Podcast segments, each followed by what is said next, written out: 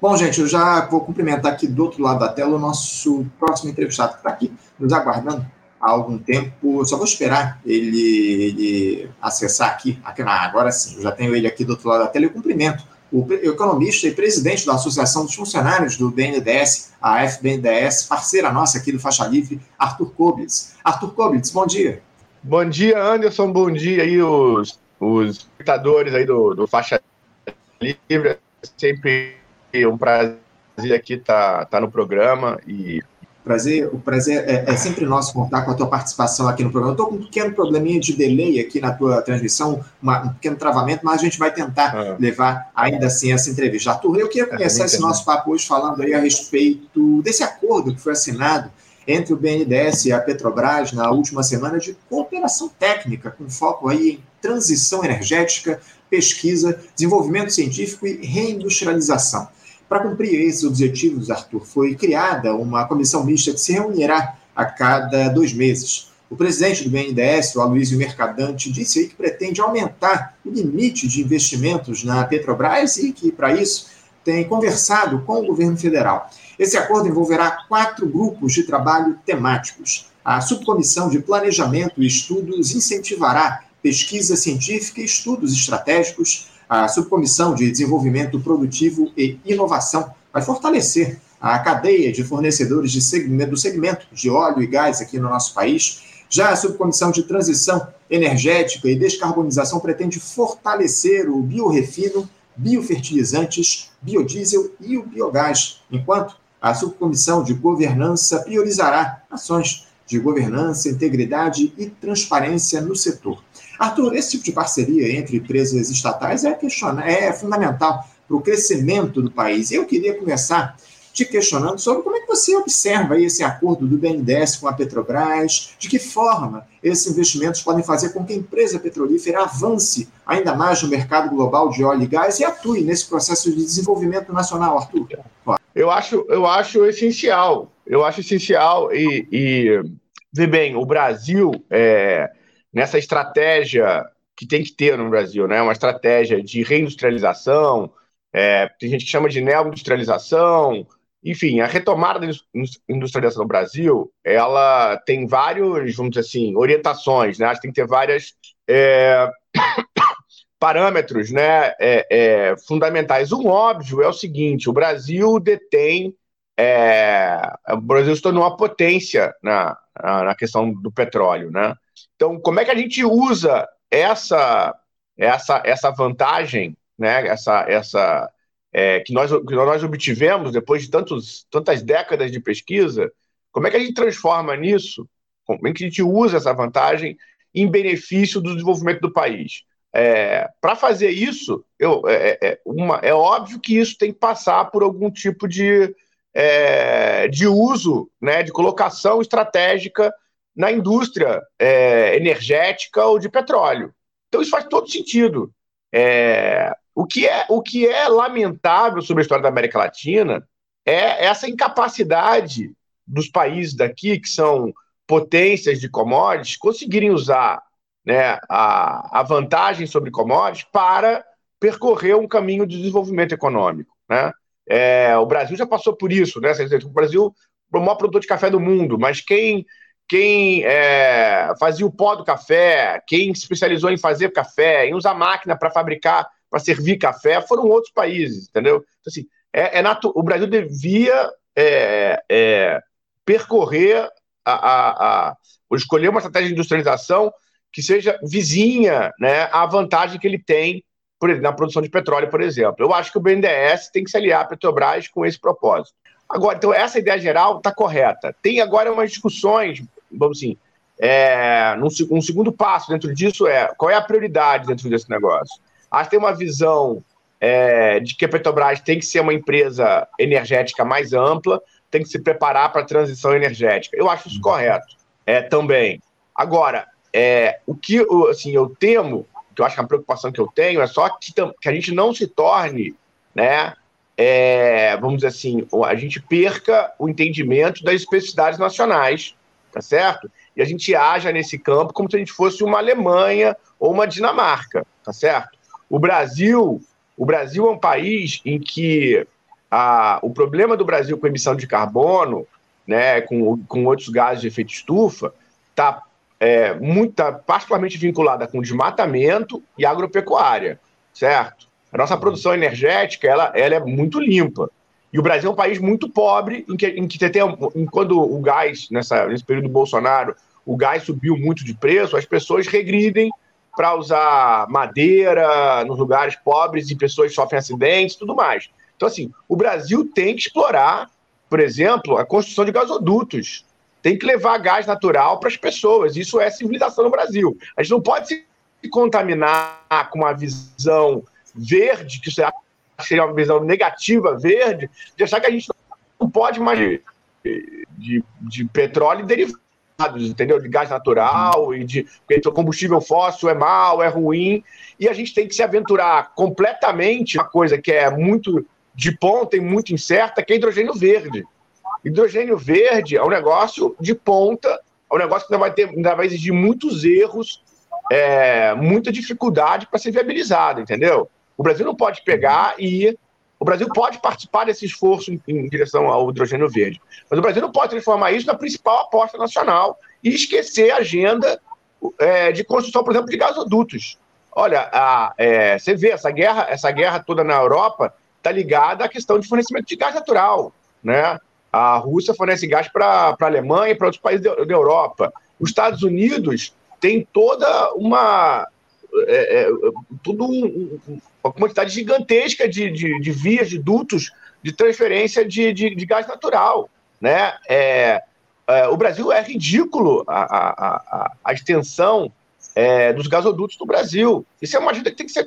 Então, assim, a gente tem que é, é, explorar isso junto à Petrobras. Eu acho que então, eu estou dando só um exemplo de outros que eu acho que a gente não deve entrar numa, numa agenda, vamos dizer assim, inocente ou comprada dos países de fora, né? Mas tudo no resto é BNDES e Petrobras tem que estar juntos, perfeito.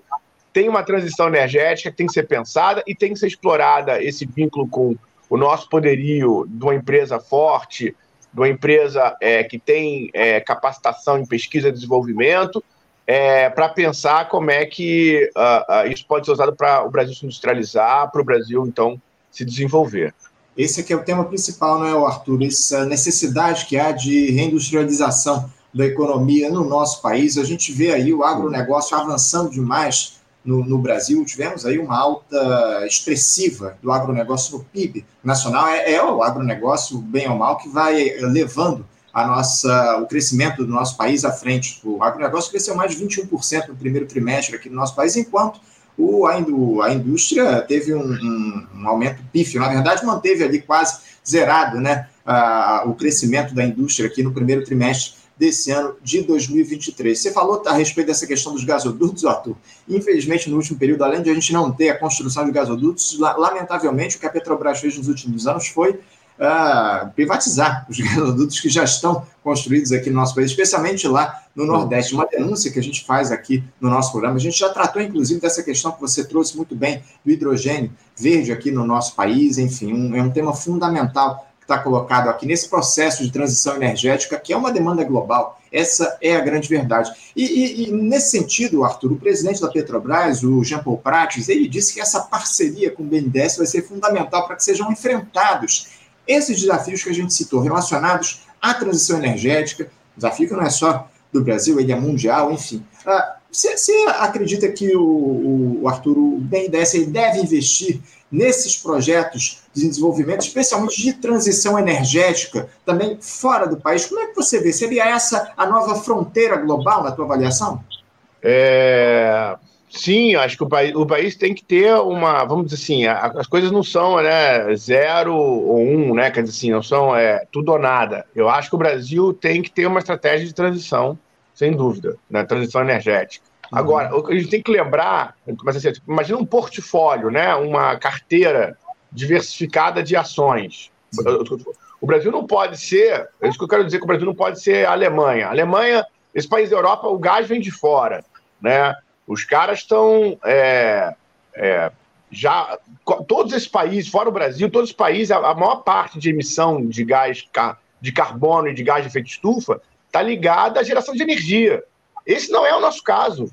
Está entendendo? É só isso que eu quero uhum. dizer. A gente não pode se comportar como se a gente fosse um país que não é o nosso, que não tem nossas características.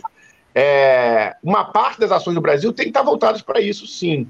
Mas é como a gente tem toda uma agenda para explorar ainda na distribuição na, é, é, de, de combustível fóssil, né? Devemos fazer isso com eficiência, devemos fazer isso, mas não devemos deixar de, de cumprir essa agenda, porque o nosso compromisso agora é, é, é, verde. É isso que eu quero dizer. Então, acho que tem uma parte do nosso investimento que tem que estar voltada para isso. Eu, eu, eu, acho que as pessoas falam que ah, na questão do hidrogênio verde é só questão de escala. É bem mais complexo que isso, tá? Acho que a gente tem que ter uma complicação. Não sei.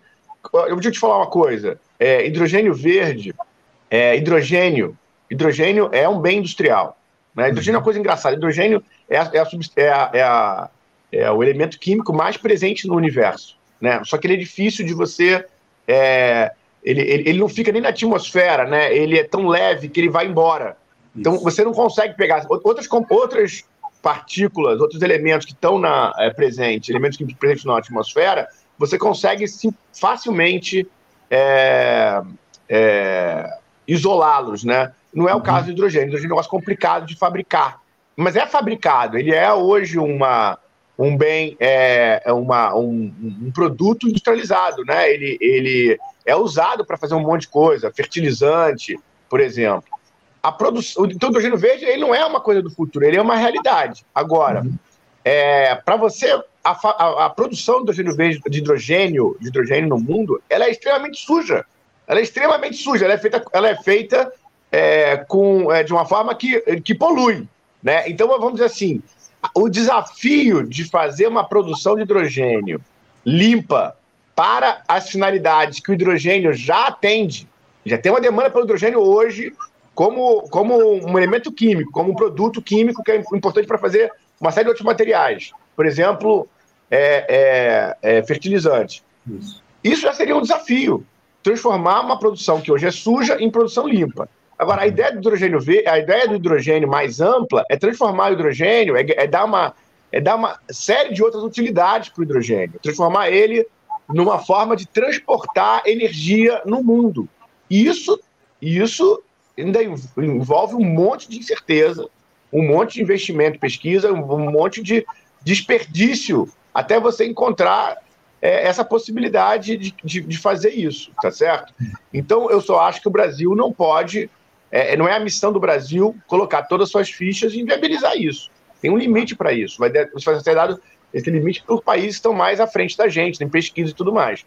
Uhum. Então eu acho que mas o Brasil pode estar tá ligado, o Brasil pode gastar uma parte do seu, do seu investimento nesse tipo de coisa. Agora, não, não pode esquecer o resto da agenda, não pode esquecer que o Brasil é, é, ainda não leva gás natural para uma série de lugares no país, não pode esquecer que o Brasil descobriu outro dia é que ele tem toda essa potência na produção de, de, de petróleo. Então, temos que encontrar um equilíbrio nisso daí.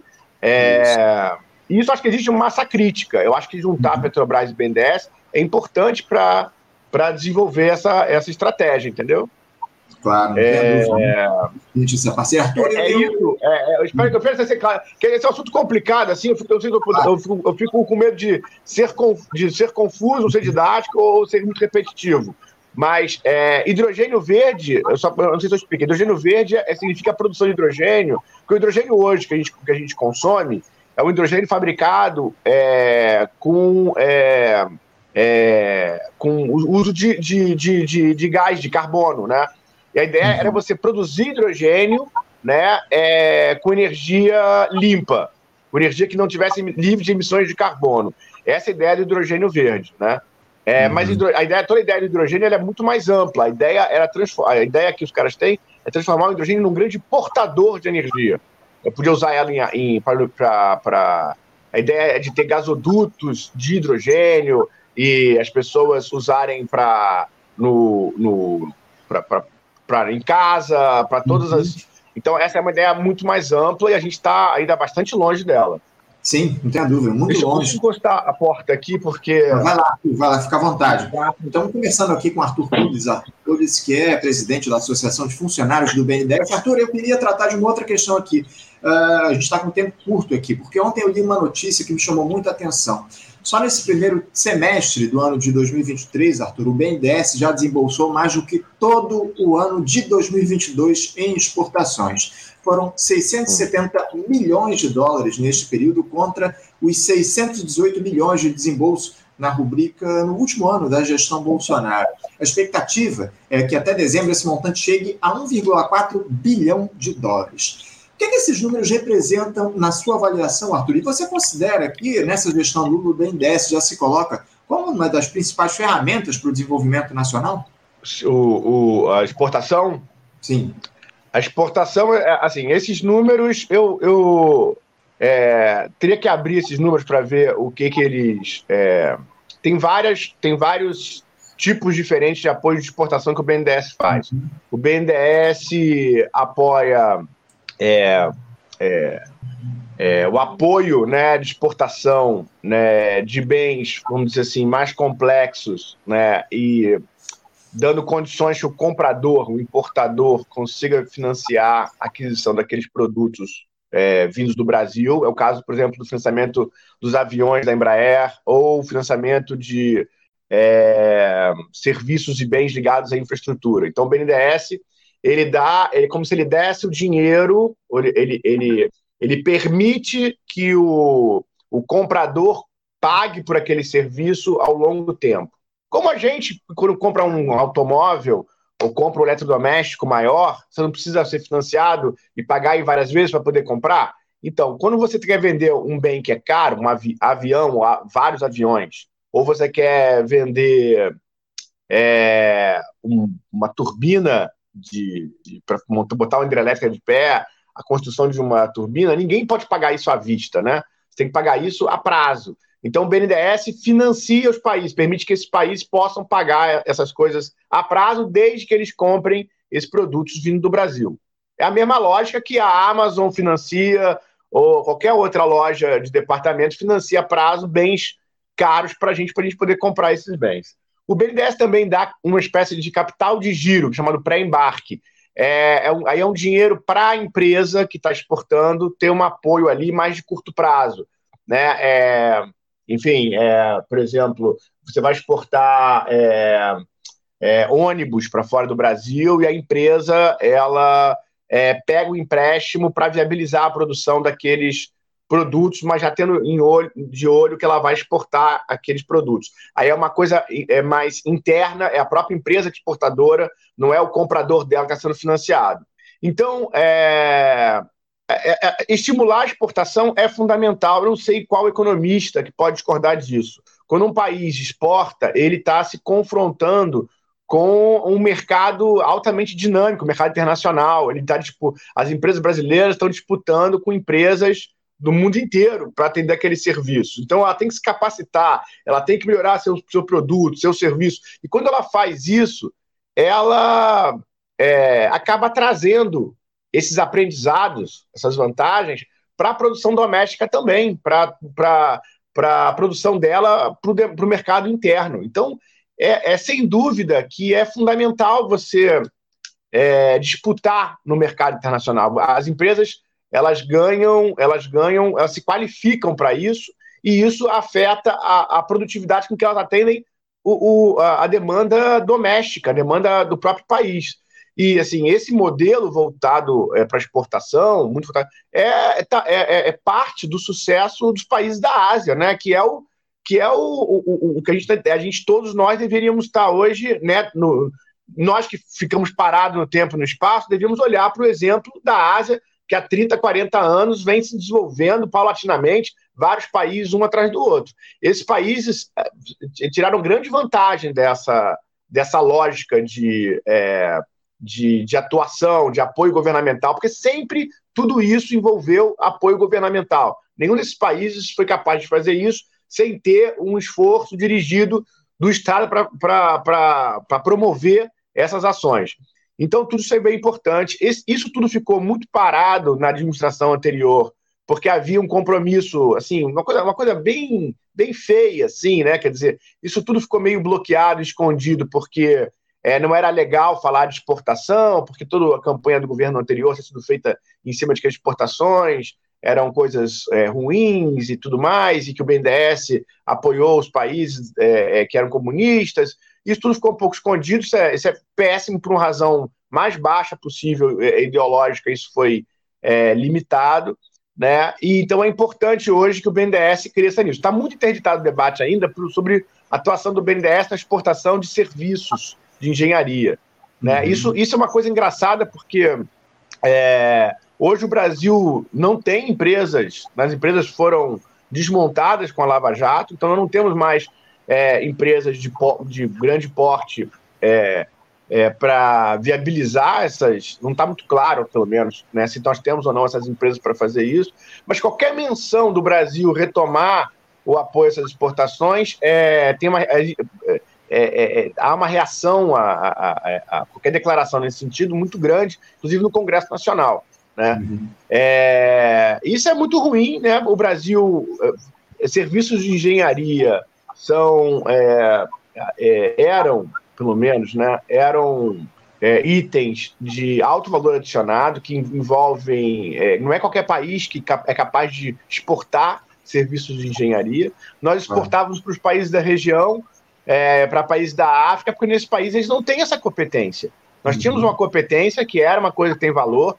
É, as empresas brasileiras exportavam, inclusive, para países do primeiro mundo, sem apoio público, porque quando você vai para o primeiro mundo, não precisa de apoio público. A Alemanha não precisa, os Estados Unidos não precisa de apoio público para é, é, montar infraestrutura, tá certo?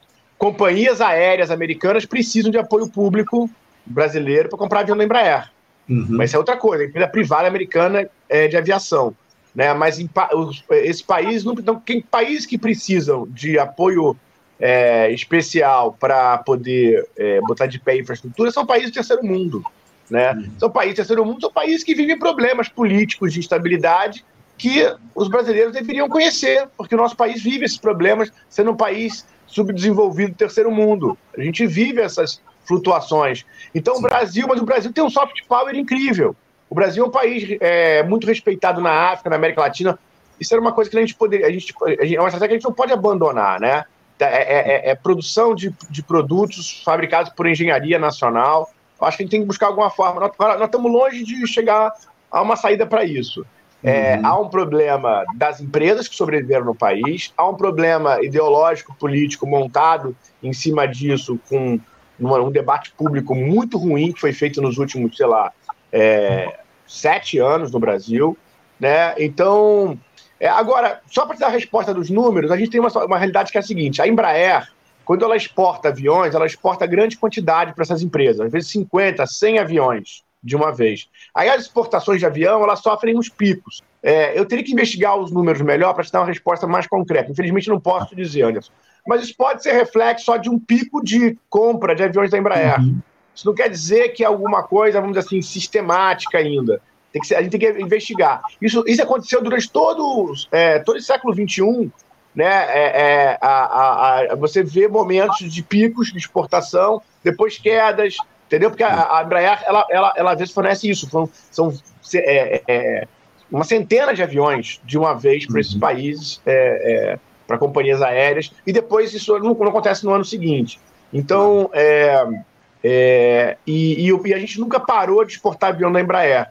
Então, uhum. eu teria que investigar esse número para poder interpretar. Ah, esses números querem dizer já que a gente retomou um novo rumo na questão de exportação. Eu não posso te dizer isso ainda sem examinar é, melhor, melhor os dados. E, e, Arthur, a gente, a gente vai voltar a manter esse papo aqui no outro momento. Infelizmente, eu estou com meu tempo mais do que estourado. Eu tinha uma série de outras questões para tratar contigo aqui Perdão. no nosso programa, mas eu vou pedir para a Cláudia entrar em contato contigo, a gente remarcar, marcar novamente uma entrevista para a gente falar de outras questões, esse acordo aí, ou essa tentativa de acordo do Brasil com a Argentina. Perdemos aqui o Arthur mais uma vez, ele caiu aqui na nossa transmissão, infelizmente. Vou ver se ele, se ele volta aqui para a gente se despedir dele no nosso programa. Muitos problemas aí com a conexão do Arthur nessa, nesse início de terça-feira. Lamentavelmente, peço desculpas a vocês por, esse, por esses problemas que a gente vem tendo aqui no nosso programa, bom, parece que ele não vai conseguir acessar aqui a nossa transmissão. Então, eu vou me despedindo aqui do Arthur Publis, peço desculpas aqui para ele por, esse, por esse, esses problemas aí